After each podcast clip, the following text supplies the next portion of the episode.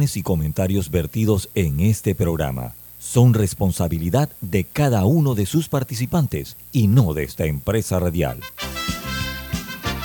Son las 7.30 de la mañana, hora de un buen café y hora de Infoanálisis, el programa de información y análisis más profundo de Panamá. Infoanálisis con Guillermo Antonio Adames, Rubén Darío Murgas, Camila Adames Arias y Milton Enríquez. Infoanálisis por los 107.3 de Omega Estéreo.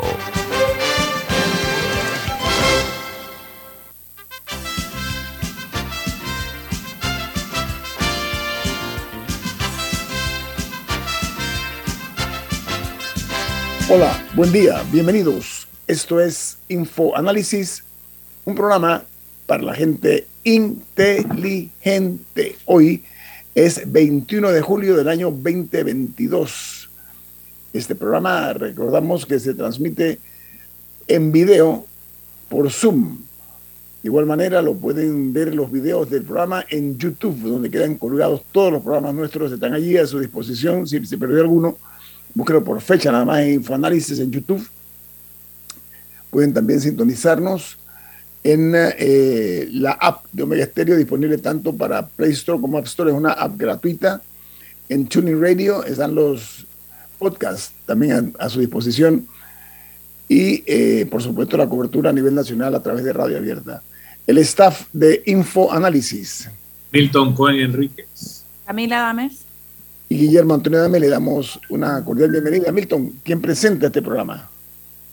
Café Lavazza. Pide tu Lavazza en restaurantes, cafeterías, centros de entretenimiento y de deportes. Café Lavazza, un café para gente inteligente y con buen gusto, presenta Infoanálisis. Gracias, Milton, muy amable. Amigos, las noticias que hacen primera plana en los diarios más influyentes e importantes del mundo y prestigiosos también. Comenzamos con el New York Times. Titula, Rusia señala el deseo de una porción más grande de Ucrania. Un alto funcionario ruso dijo que Moscú puede extender sus reclamos territoriales para incluir no solo el este de Ucrania, sino también partes del sur ucraniano. El Washington Post, su principal noticia es la siguiente. Eh, dice que incluso un día después del 6 de enero, el presidente Donald Trump se negó a condenar la violencia.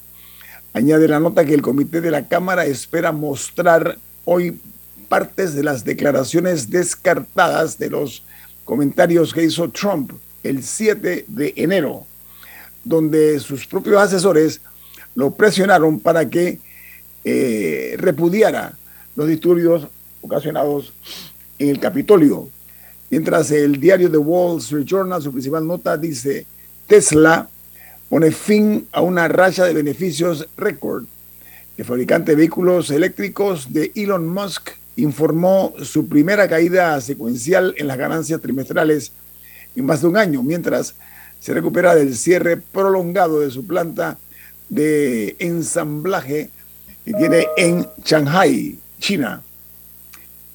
En México, una ex Miss México, una ex reina de belleza y un uh, experto ladrón robaron 1.5 millones de dólares en vinos en un restaurante español. Dice que la policía cierra la investigación que llevó hasta eh, los ladrones de 45 botellas de vino eh, Atrio en Cáceres. Esta fue una reina eh, mexicana, una Miss México, que estamos hablando, imagínense ustedes.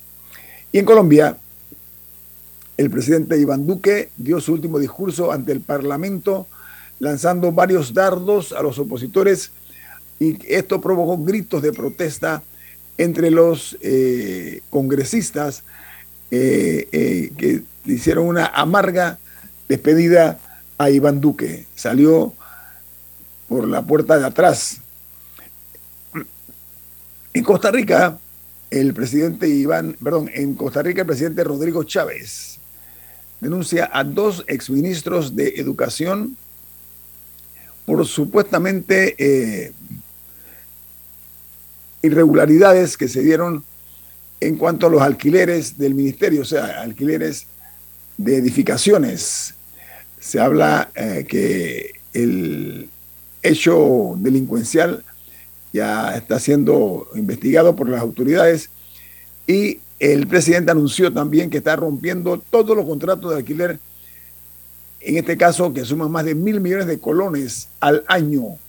Mil millones de colones al año era lo que pagaban en eh, eh, alquileres estos eh, dos exministros de educación. Aquí en Panamá el gobierno nacional también paga una millonada en, alquileres. En Perú, la fiscalía cita a el exministro del Interior a, declarar sobre los supuestos actos delictivos en el gobierno de ese país. se anunció también que el director general de inteligencia ha renunciado tras la salida del exministro del Interior. Siguen cayendo los ministros en Perú. Y en El Salvador, mediante un comunicado, la FIFA, el ente rector del fútbol mundial, la FIFA advierte que suspenderá al fútbol del Salvador lo que eh, le da ya como fecha límite el 25 de julio. Esto es producto de escándalos de corrupción en la propia organización futbolera de El Salvador la FIFA los va a sancionar aparentemente no permitiéndoles participar en los eh, eventos deportivos. En Chile, el eh, Ministerio de Educación habla sobre eh, la violencia en los colegios y dice, no nos vamos a sentar a dialogar con quienes queman una micro, dijo el ministro. Asimismo, explicó por qué no se aplican nuevamente las clases remotas. Dice que fue debido a gran número de los eh, certificados médicos que presentaron tanto profesores como docentes. Estos educadores chilenos aquí nosotros que tenemos la impresión de que es una eh, situación de primera línea lo que ocurre en la educación en Chile, bueno, ya están viendo que no es así, eso es una, una falacia. Eh, igual que aquí hacen los abogados de los grandes eh, casos de corrupción, allá también presentan los profesores y maestros certificados de incapacidad para no asistir a dar clases. Y en Guatemala, la lista Engel eh, de los Estados Unidos dice que podrán seguir imponiendo sanciones financieras contra los señalados de corrupción dice que un funcionario del Departamento de Estado de los Estados Unidos dice que su país mantiene la preocupación de eh, lo que es el deterioro de la gobernanza e institucionalidad en Guatemala. Eso es, un, es una situación que se está agravando en Guatemala, lamentablemente, ¿no?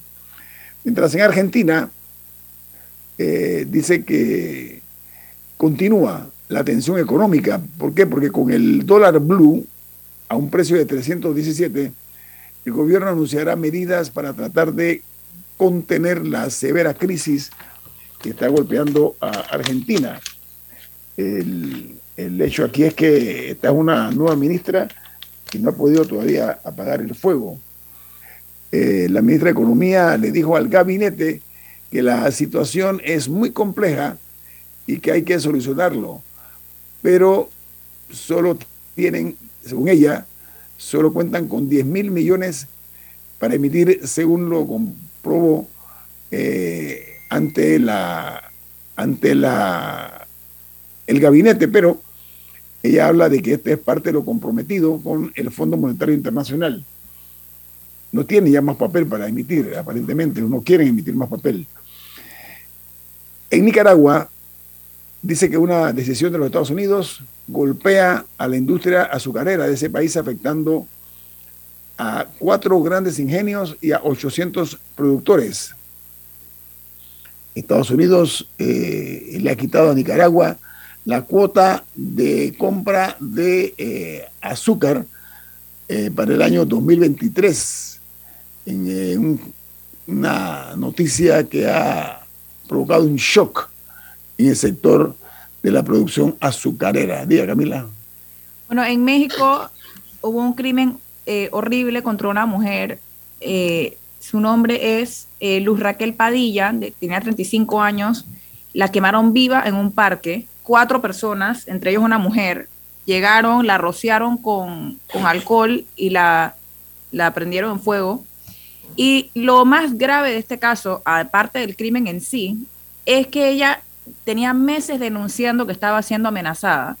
Incluso en mayo, ella había, ella había mostrado unos grafitis que le habían puesto en su casa que decían, te voy a quemar viva, en mayo. Y eh, hay acusaciones de que la policía no hizo lo suficiente para ayudarla. Y bueno, ahora lo que están resolviendo es el crimen de su asesinato. Pero, pero es una muestra más de que, de que en México verdaderamente la situación de las mujeres es terrible. Sí. Oigan, eh, hay un dicho que dice genio y figura hasta la sepultura. Tengan escuchado esa frase, ¿no? Boris Johnson se presentó ante el Parlamento y ¿saben cómo se despidió? ¿Sabe lo que le dijo a los eh, señores esto? Le dijo, hasta la vista, baby. Esa es una frase que utilizó una película, creo que de Exterminador, el señor Arnold Schwarzenegger. Arnold Schwarzenegger. Así le dijo. Me parece un poquito más que jocoso y respetuoso, ¿no? Digo, él siempre ha sido, él, él, él, siempre ha sido así. Por eso dije, Jerry figura hasta la sepultura, por eso, por eso fue que eh, comencé de, eh, eh, contando esto, ¿no? Bueno, en los Estados Unidos señalan a 60 funcionarios corruptos y ex responsables de cargos gubernamentales de El Salvador, Honduras, Guatemala y Nicaragua, así como también a varios jueces y fiscales de estos países que están señalados no únicamente por, por permitir eh, la corrupción en una forma escandalosa, sino por su opacidad eh, externada cuando se trata de casos de alto perfil.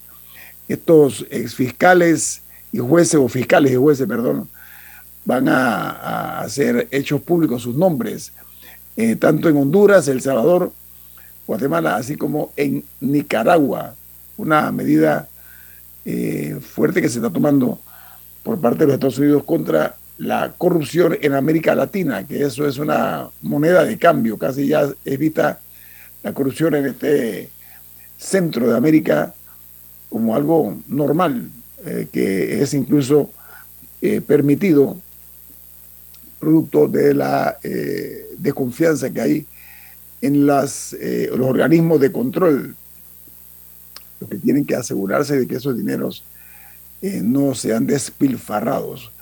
Aquí termino con las notas. Diga Camila, perdón. No, bueno, también en España, eh, tres personas murieron en 24 horas por heridas que habían recibido en las últimas dos semanas en corridas de toro. fueron tres incidentes separados a lo largo de, tres, de dos semanas, pero todos murieron en las últimas 24 horas. Eh, y esto ha generado nuevamente todo el debate por parte de activistas de los peligros que representan este tipo de festivales de corridas de toro. O sea, estos son de los que sueltan al toro y la gente va corriendo eh, en medio del pueblo o ciudad, eh, de, de, que va contra los derechos, o sea, que representa un peligro para los humanos, que también obviamente para el animal, etcétera nuevamente, pero ese debate surge todos los años y nada cambia. Lo, que yo he leído es que muchos de estos hombres que salen corriendo frente al toro están eh, etilizados, están en, eh, contaminados con bebidas espirituosas, ¿no? Entonces eso trae como consecuencia que como están ebrios, pierden el, la habilidad para poder eh, correr. bueno, pero es que aunque no lo estén, aunque no le estén probable, o sea, la, la siempre hay heridos. En el Festival de San Fermín creo que leí que hubo como 35 heridos este año. Pero igual llegan, igual llegan miles de personas todos los años a participar. Los, los Fermines, los eh, San Fermín, no. Bueno, vamos al corte comercial. Esto es Info Análisis, un programa para la gente inteligente. Omega Stereo tiene una nueva app. Descárgala en Play Store y App Store totalmente gratis. Escucha Omega Stereo las 24 horas donde estés con nuestra aplicación totalmente nueva.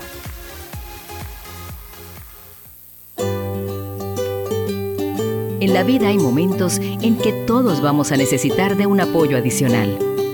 Para cualquier situación, hay formas de hacer más cómodo y placentero nuestro diario vivir. Sea cual sea su necesidad, en Hogar y Salud los apoyamos haciéndole la vida más fácil, porque contamos con la experiencia necesaria para recomendarle lo que usted necesite. Recuerde, Hogar y Salud les hace la vida más fácil.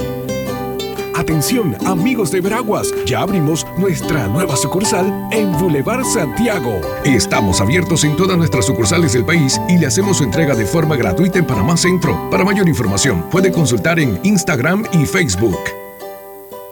En Claro sabemos el verdadero valor de estar conectado con tus personas favoritas. Ya sea tu familia o tus amigos, tenlos cerca con el plan familiar 3x2. Al portar tres líneas te damos una gratis por un año con ilimitada, minutos ilimitados a Claro y 900 minutos a otros operadores. Activa tu plan familiar hoy. Vívelo ahora. Claro. Promoción válida del 1 de junio al 30 de noviembre de 2022. Para más información ingresa a claro.com.pa.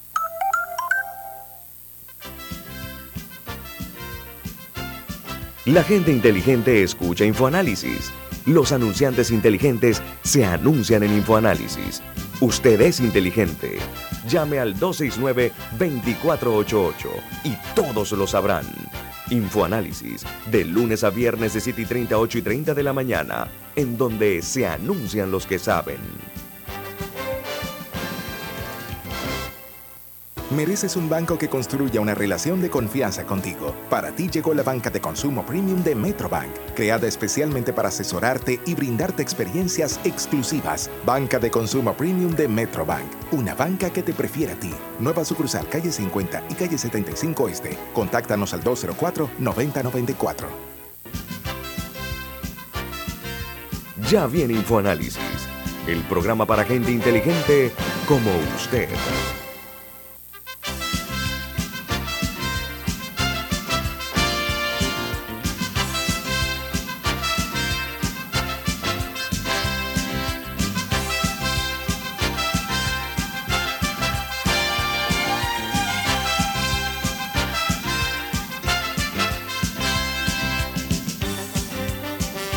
Don Milton Enríquez, ¿qué mensaje tiene usted para nuestros oyentes? Así es. En Banco Aliado te acompañan en tu crecimiento financiero. Ahorra con tu cuenta Más Plus, mejorando el rendimiento de tus depósitos. Banco Aliado, tu aliado en todo momento. Puedes visitar la página web de Banco Aliado en www.bancoaliado.com y también Puedes seguir a Banco Aliado en las redes sociales como arroba Banco Aliado. Banco Aliado, tu aliado en todo momento. Amigos, esta mañana eh, nos acompaña el ex candidato presidencial, el exalcalde, exdiputado, el currículo extenso que tiene el abogado José Blandón Figueroa. Buen día, don José, ¿cómo está usted?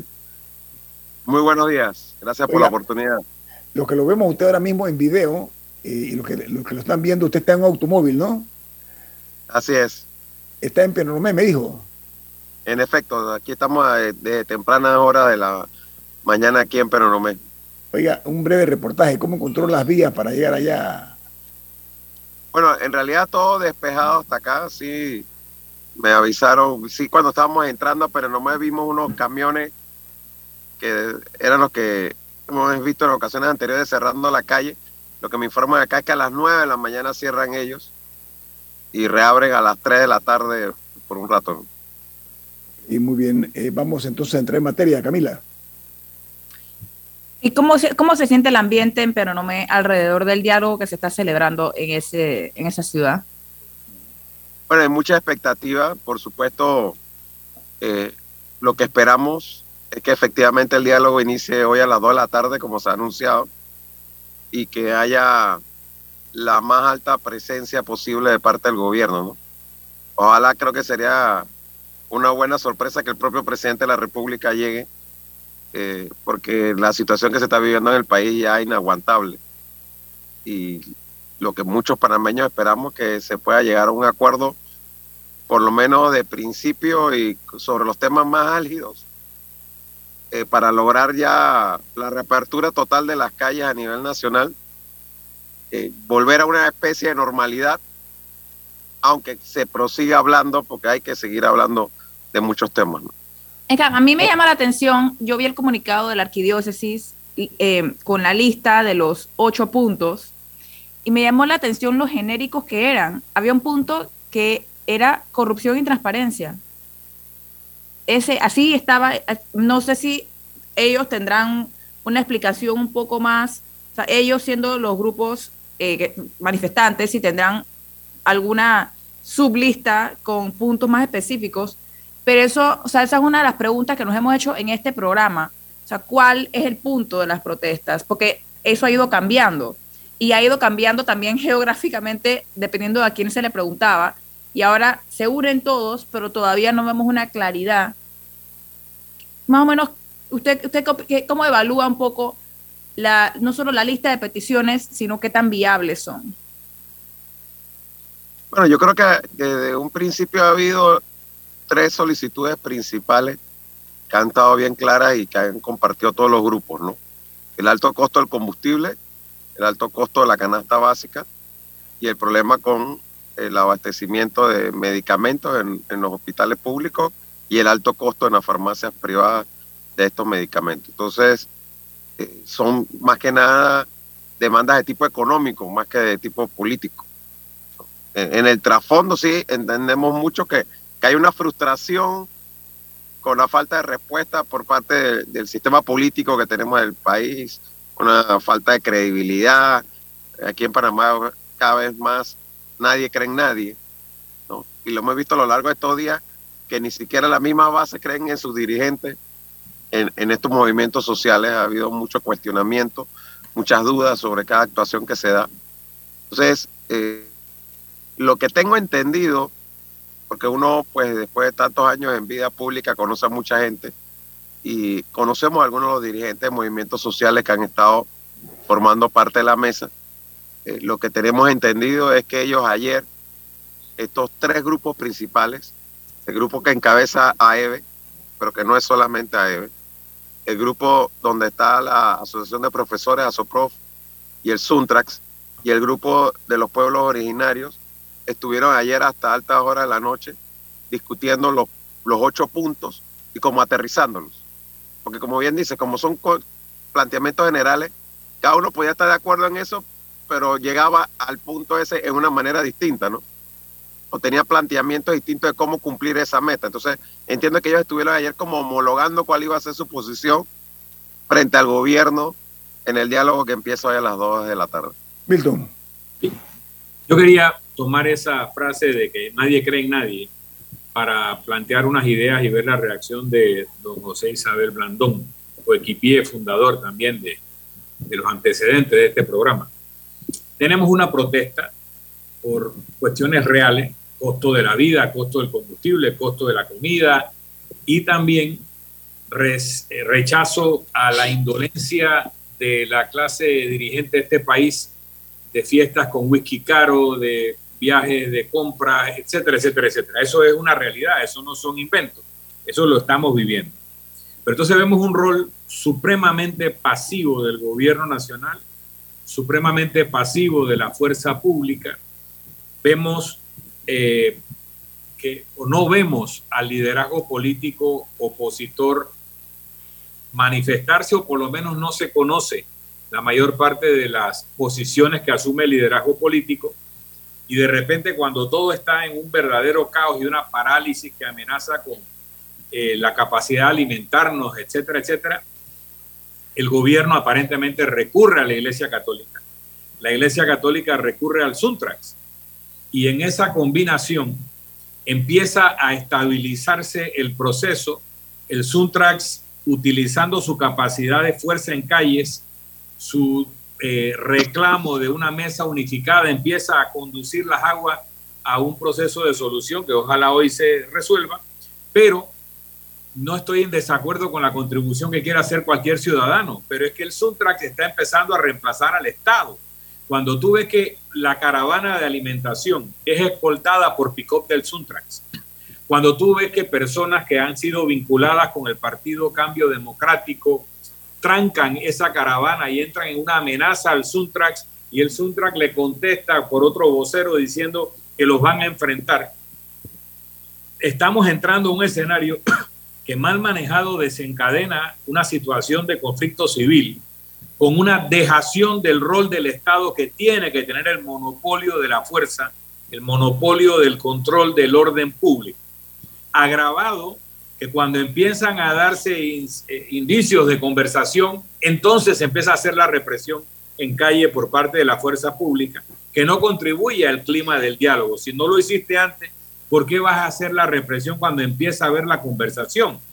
Entonces, estamos, y regreso a la frase, ya nadie cree en nadie. Los que tienen que ejercer un rol desde el Estado no lo ejercen, lo empieza a ejercer organismos de la sociedad civil que no tienen legitimidad constitucional para mantener el orden público, ni para escoltar caravanas, ni para enfrentar a personas que aparentemente están siendo pagadas para tener de rehenes los embarques de comida de los panameños y el gobierno desaparecido. Entonces, ¿cuál es el camino?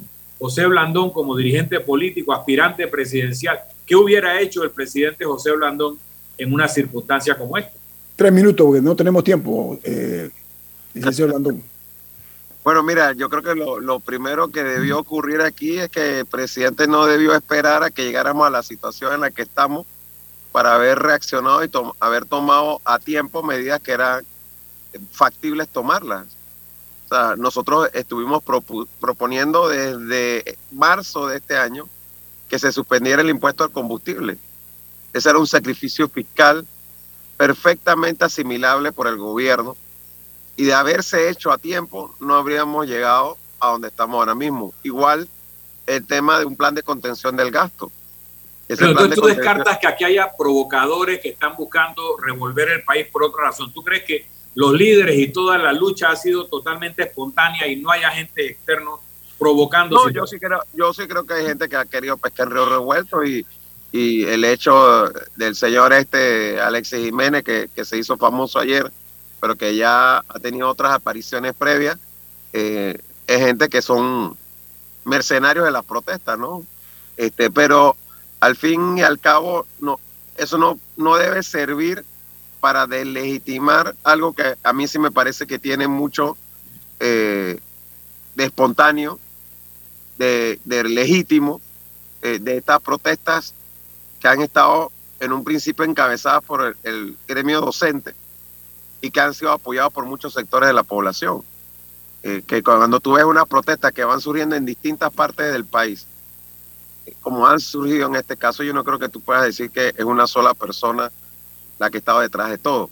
De nuevo, ha habido mucha incapacidad de parte del gobierno en cómo ha manejado esto.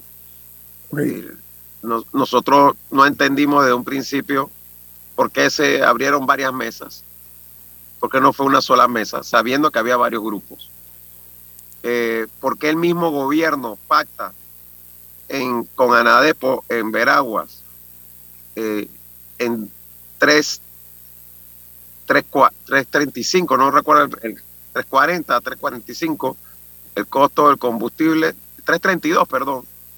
Y luego en San Félix, el mismo día con los indígenas, pacta en 330. El mismo gobierno. Dos ministros distintos. Entonces, genera una crisis totalmente innecesaria. Vamos a, vamos a ampliar eso, eh, Landón, porque realmente eh, es más que inquietante. Esto, si se maneja inapropiadamente, se puede salir de las manos, ¿ah? porque estamos viendo una serie de factores que no aparecían tradicionalmente en nuestro país en circunstancias como estas. Viene más aquí en Info Análisis. Este es un programa para la gente inteligente.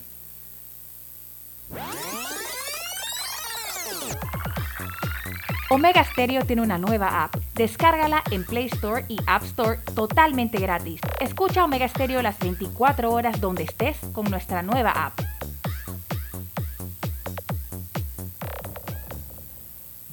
Delta está siempre cerca de ti, cerca de nuestras tradiciones, cerca de tus metas y también cerca de las necesidades de tu negocio. Por eso te ofrece la tarjeta MaxiFlota, con la que puedes controlar, monitorear y obtener reportes del consumo de combustible de la flota de tu empresa, mientras acumulas millas con EdMiles. Solicita tu tarjeta MaxiFlota llamando al 279-2929. Delta, para darte la mejor atención siempre cerca de ti. La gente inteligente escucha InfoAnálisis. Los anunciantes inteligentes se anuncian en InfoAnálisis. Usted es inteligente. Llame al 269-2488 y todos lo sabrán. Infoanálisis, de lunes a viernes de 7 y 30 a 8 y 30 de la mañana, en donde se anuncian los que saben. Para tus urgencias, nada como la experiencia. Hospital Paitilla, 24 horas de atención especializada en su nueva área de urgencias. Ya viene Infoanálisis, el programa para gente inteligente como usted.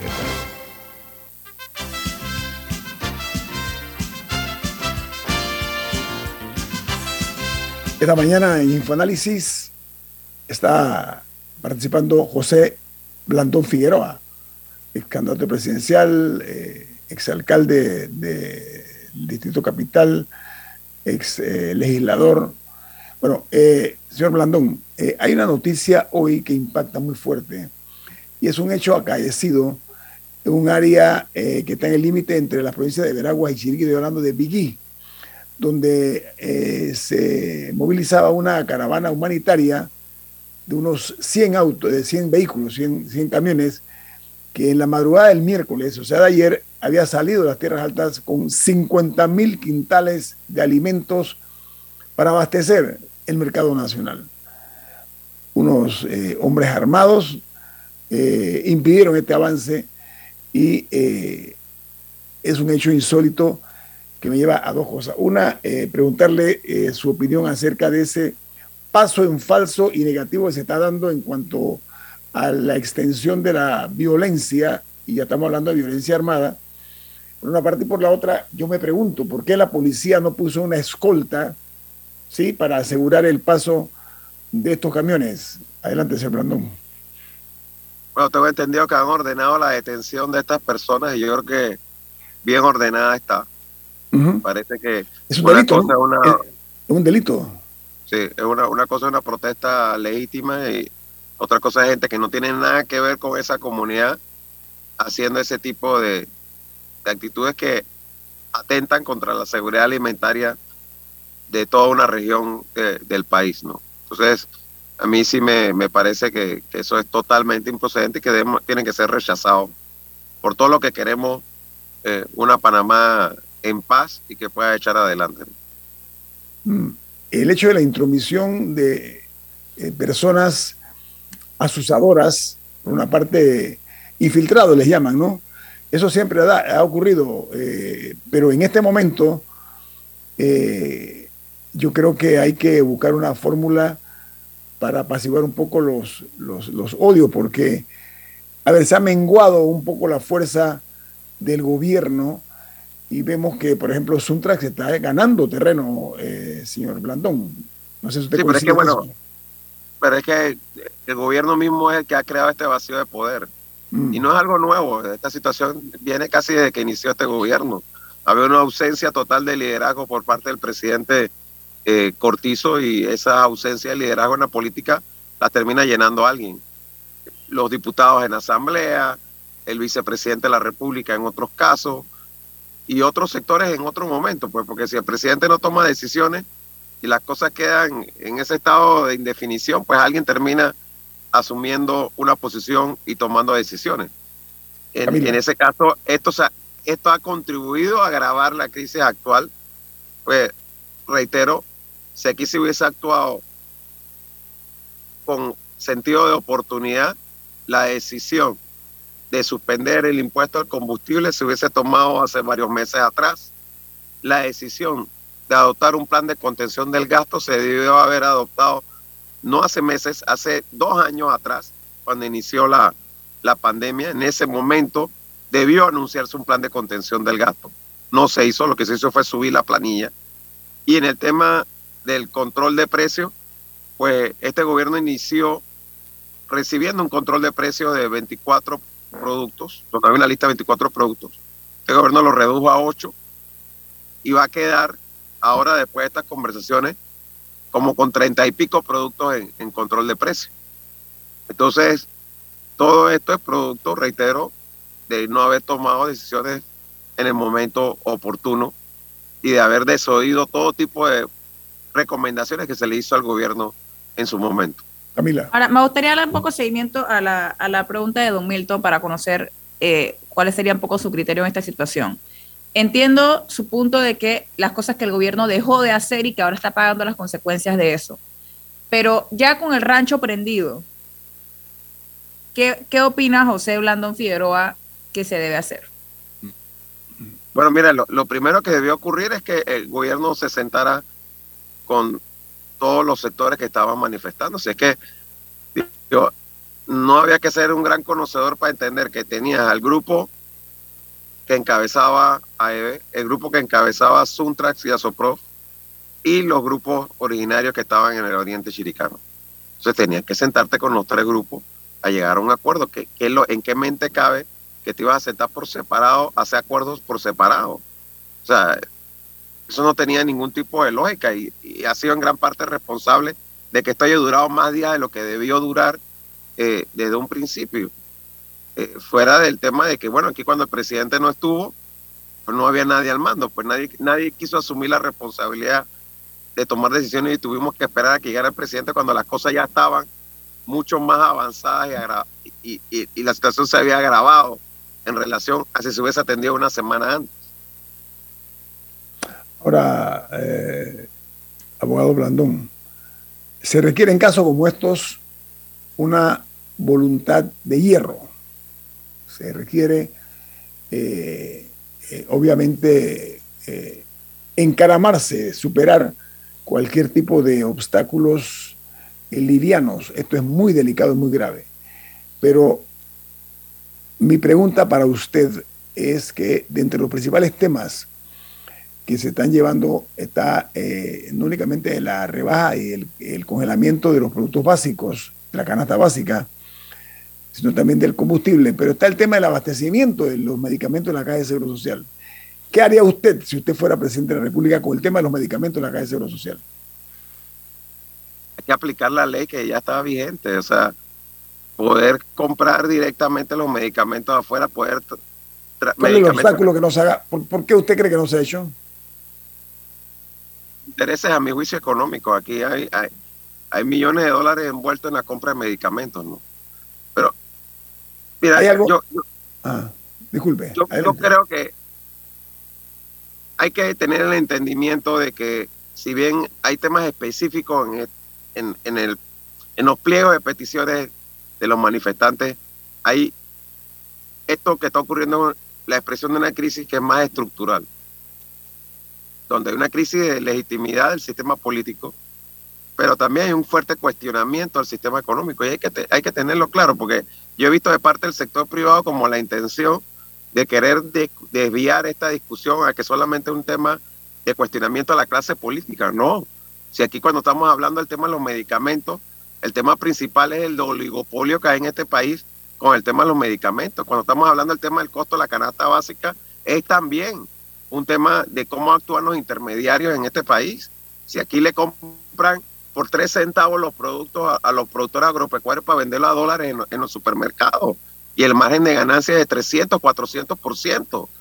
Digo, eso es parte del problema que está pasando aquí. Entonces, mientras yo escucho a la, Cámara de Comercio sentarnos a, sentarse a decirnos que el problema aquí es que hay que ver el tema político, que sí hay que verlo, y que tiene que renunciar la rectora de la UNACHI, que también debe renunciar, pero no dicen ni pío sobre el tema de los medicamentos, yo digo, en, la Cámara de Comercio se tuvo que reunir todo el sector empresarial para decir que la solución a lo que está pasando ahora mismo es que renuncie a Telvina, de verdad, cuando los reclamos son sobre costo de la vida. ¿Me explico? Entonces, aquí hay un tema que tienen que, que también sentarse a revisar desde el sector privado y hacerse una autocrítica, al igual que lo tenemos que hacer los de la clase política. Lo que pasa es que a veces se expresan con algunos eh, ademanes como mecánicos, me parece, ¿no, Milton? No, yo pienso que, retomando la frase de que nadie confía en nadie en lo que acaba de decir José Blandón, sí, yo, yo creo que lo que hace que tanta gente salga y se una a una protesta que puede haber sido articulada o no por agentes provocadores, que los hay, ¿verdad? Puede haber. Lo que hace no es el costo de tantos centavos del galón de gasolina o de tantos centavos de la, de la bolsa de limones esos son los argumentos, pero si nos quedamos en la conversación de tres centavos para arriba o para abajo, no entramos en lo que acaba de decir José Blandón. hay un problema estructural de el monopolio de los privilegios de un grupo reducido que está en la dirigencia política, pero que está en la dirigencia empresarial y que está en la dirigencia gremial de sindicatos, etcétera, que pareciera que cada vez que se da una situación crítica en Panamá y se negocia, la cuchara grande sirve esos platos y al pueblo le tocan eh, las obras.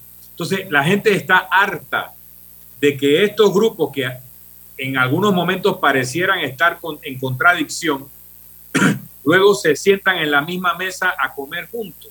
Hay un problema del sistema, del modelo económico, en donde pareciera que solamente funciona gracias a la corrupción que monopoliza un grupo selecto de dirigentes políticos, empresariales, sindicales, etcétera, en perjuicio de una población que es la que acaba pagándolo. Entonces, hasta que no reconstruyamos el modelo para que sea participativo, transparente y equitativo, estaremos periódicamente en este tipo de situaciones hasta que haya un estallido incontrolable. No, estamos en ese momento, pero vamos en esa dirección. Pero a mí me llama la atención, al principio, no, brevemente, al principio de este gobierno hubo un intento de reformar la constitución que fracasó explosivamente y todos sabemos las mm. protestas que hubo.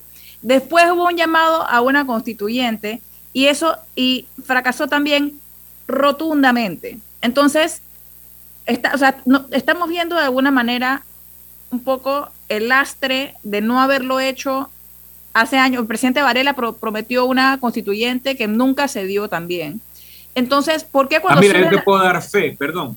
Y de ese momento, y creo que se repitió, que cuando cualquier gobernante intenta cambiar la constitución profundamente, por ejemplo, mediante un proceso constituyente, que era lo que prometimos en la Alianza del Pueblo primero y que yo empecé a dirigir como ministro de gobierno, te llegan los mensajes de los sectores poderosos económicamente que te vienen a visitar y te dicen, hey, no hagas eso, eh, vas a poner en peligro la estabilidad del país, cuidado con el título del canal, y hacen unas presiones de tal naturaleza que logran abortar los procesos. Y no se dan cuenta que si no llegamos por un proceso constituyente ordenado, bien diseñado, para tener un nuevo modelo de país, un nuevo pacto social, esos mismos intereses que los motivan a bloquear el cambio van a estallar por los aires, porque son miopes, porque están viendo solamente a dónde termina la cinta de la caja registradora. Pero esos intentos, porque yo lo viví, se abortan por los mismos intereses que luego dan lecciones de moral al país y diciendo lo que está mal, pero no permiten una reconfiguración de la institucionalidad para que a todos nos vaya mejor, incluyendo a ellos. ¿Sabe cómo se llama eso? Mantener el establishment. Claro. Mantener el status quo. Ese es el pecado. Eso es lo que nos ha podido romper todavía, que parece que fuera hecho de mármol, ese establishment. Y eso lo está llevando a Panamá y a su gente a la situación en que nos encontramos. Que hay muchos que tienen poco y pocos que tienen mucho.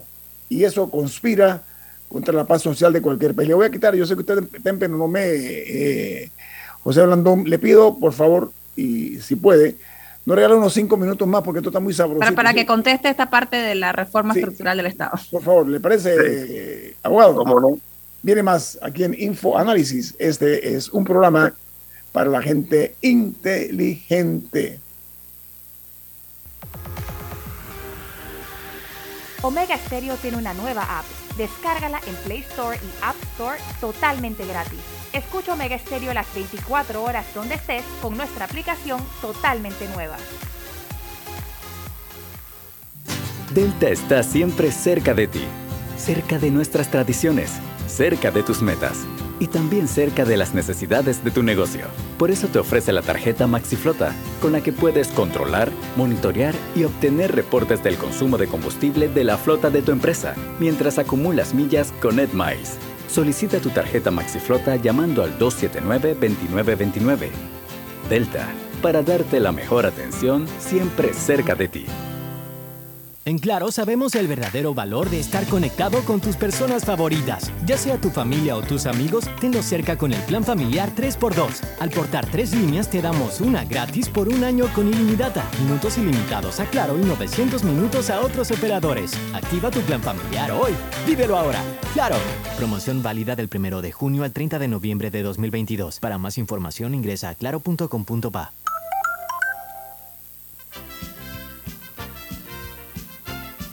La gente inteligente escucha InfoAnálisis. Los anunciantes inteligentes se anuncian en InfoAnálisis. Usted es inteligente. Llame al 269-2488 y todos lo sabrán. Infoanálisis, de lunes a viernes de 7 y 30, 8 y 30 de la mañana, en donde se anuncian los que saben. ¿Les suena esto? Ofertas, pedidos, facturas, órdenes de compra, entrega, contratos, recibos, etc. Los documentos importantes están ahí, en algún lugar. Ojalá supiera dónde y cómo encontrarlos cuando realmente los necesita, sin perder tiempo. Ha llegado la hora de la gestión documental electrónica. Los documentos se escanean y guardan digitalmente de forma automática y centralizada. Llámenos al 209-4997 para un demo sin compromiso. Solutexa, expertos en digitalización y gestión documental. Ya viene InfoAnálisis, el programa para gente inteligente como usted.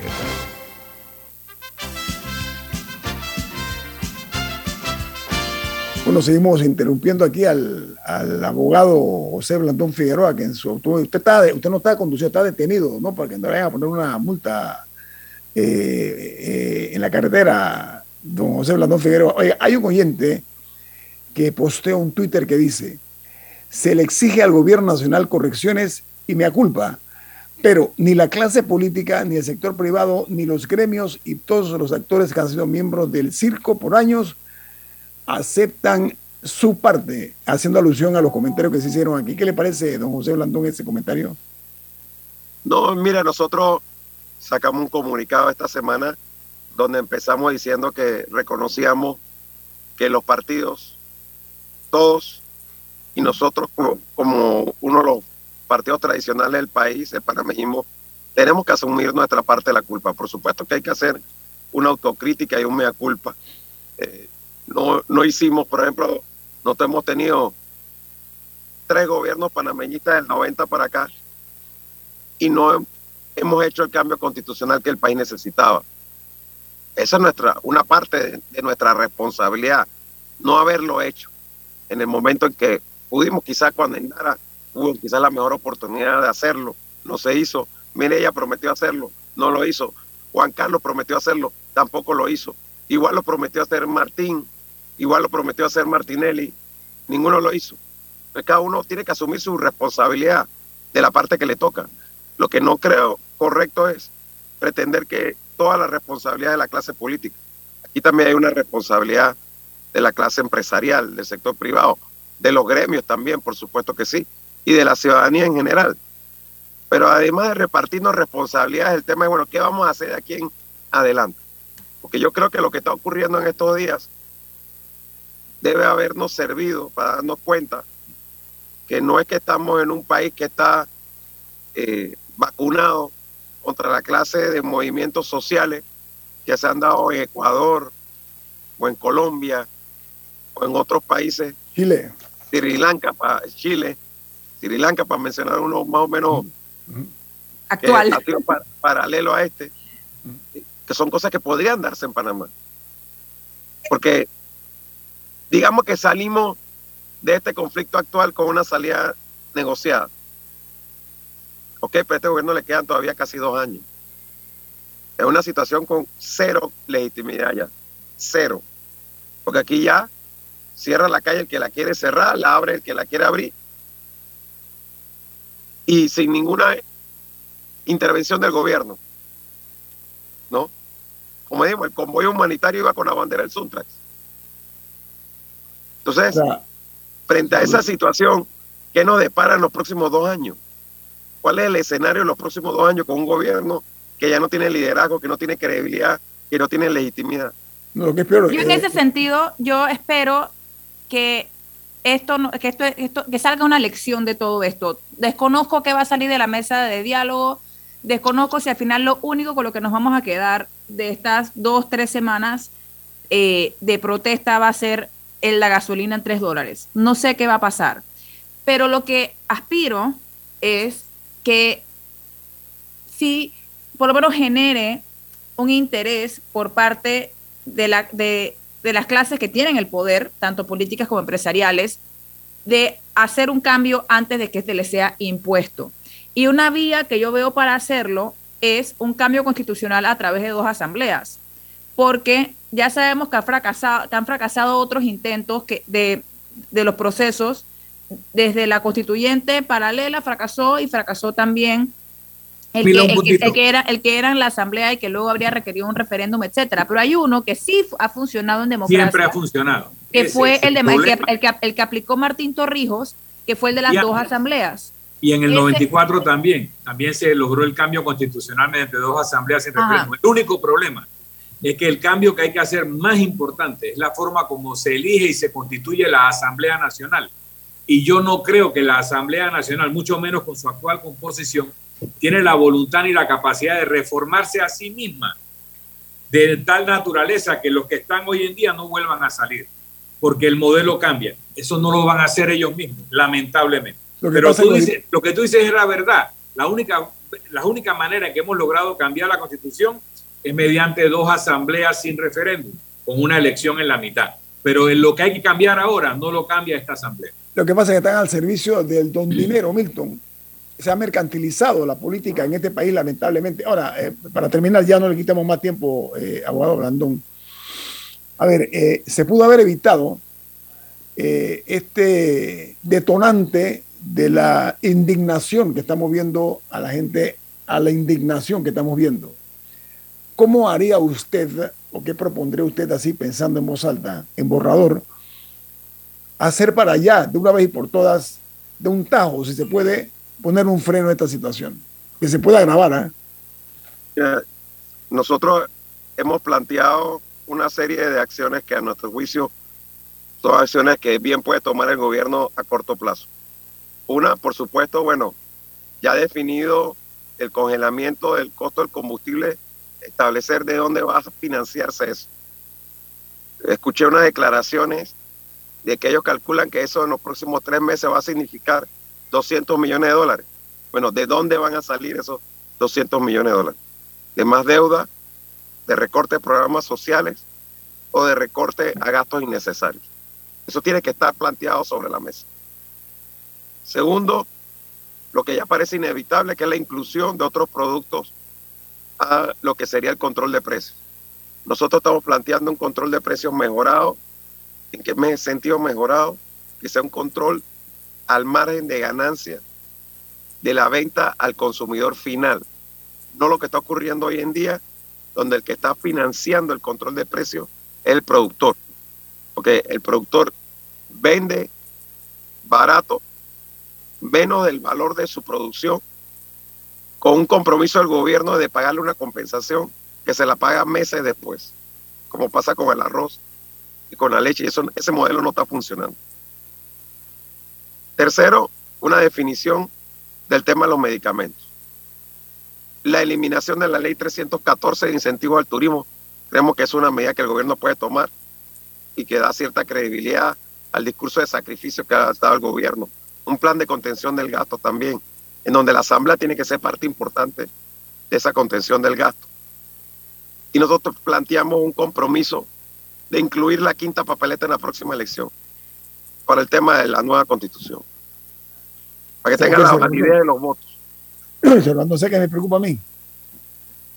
Que aquí se pretende escoger un chivo expiatorio, con todo respeto para la dama, que es la directora de la UNACHI, que sea la única eh, persona que pague los platos rotos ¿no? de todas estas cosas y que no se vea el gran problema que tenemos nosotros, que son el gasto desmesurado de los dineros del Estado. Comenzando por la Asamblea minuto, Nacional. Milton, Permiso, permiso, para para- que José Blandón nos Este tema más de los salarios exagerados en la universidad no Sí. están solamente en la UNACHI. Están en todas Vayan a ver Udelas. Que Udelas José- ha terminado siendo también un cuartel de invierno del PRD. José, el, el tema de la quinta papeleta, ¿cuál es la propuesta? Porque tú no puedes proponer una quinta papeleta si no hay una ley que la habilita. ¿Qué quiere decir la quinta papeleta? En dos minutos, por favor, señor Blandón. La quinta papeleta es darle la opción al pueblo de decidir si quiere una nueva constitución a través del sistema de una constituyente o de una reforma constitucional, dar las opciones, que sea la gente la que decida. Tú le vas a poner reforma constitucional, convocatoria de asamblea constituyente, o sea, las alternativas, y uno marca cuando vota eso, pero para que esa papeleta pueda ser incorporada por el Tribunal Electoral, tiene que haber una ley habilitante. Correcto. Por eso yo creo que tiene que ser. Yo creo que eso tiene que ser parte del acuerdo al que podamos llegar ahora. Yo, yo me sigo inclinando por las dos asambleas. Es la, para mí es el método más efectivo, que el único que ha demostrado ser efectivo sería, digo, no sé qué tipo de compromiso se podría sacar, pero, pero ese es el que yo creo que debería pasar. Sí, pero mira, es el que pragmáticamente podría pasar pero eh, en términos realistas, yo estuve en ese proceso del 2004 y hubo cambios que nunca pudimos hacer. Mira, yo te voy a dar un ejemplo concreto. En América Latina, el amparo de garantías constitucionales se puede presentar no solamente contra acciones públicas, contra actos públicos, sino contra cualquier actuación de privados que violen derechos humanos. Yo metí eso y la Cámara de Comercio de aquel entonces. Y Cable Wire les llamó a la presidenta Mireya Moscoso, porque dijeron que de esa manera iban a poder presentar amparo contra decisiones que tomaran empresas privadas y que eso iba a afectar a la empresa privada y todo. Y lograron los votos para echar abajo eso, que ya existe en, toda América Latina. la posibilidad de amparo de garantías constitucionales contra acciones de privados. Oiga, lamentablemente el tiempo nos comió, don José. Yo voy a, decirle lo siguiente. Mientras aquí los políticos estén al servicio de los dueños del dinero, este país no cambia. Mientras haya esa dependencia, esto no cambia. Gracias, don José Blandón Figueroa, por estar con nosotros esta mañana. Muy amable. Que tenga buen día. Gracias. Suerte. ¿Quién le pide Infoanálisis, Milton? Nos vamos, pero lo hacemos disfrutando una deliciosa taza del café Lavazza. Pide tu Lavazza. Restaurantes, cafeterías, centros de entretenimiento y deportivos. Café Lavazza, un café para gente inteligente y con buen gusto. Despide Infoanálisis. Ha finalizado el Infoanálisis de hoy. Continúe con la mejor franja informativa matutina aquí en Omega Estéreo 107.3, Cadena Nacional. En Caja de Ahorros, tu casa te da más. Con nuestro préstamo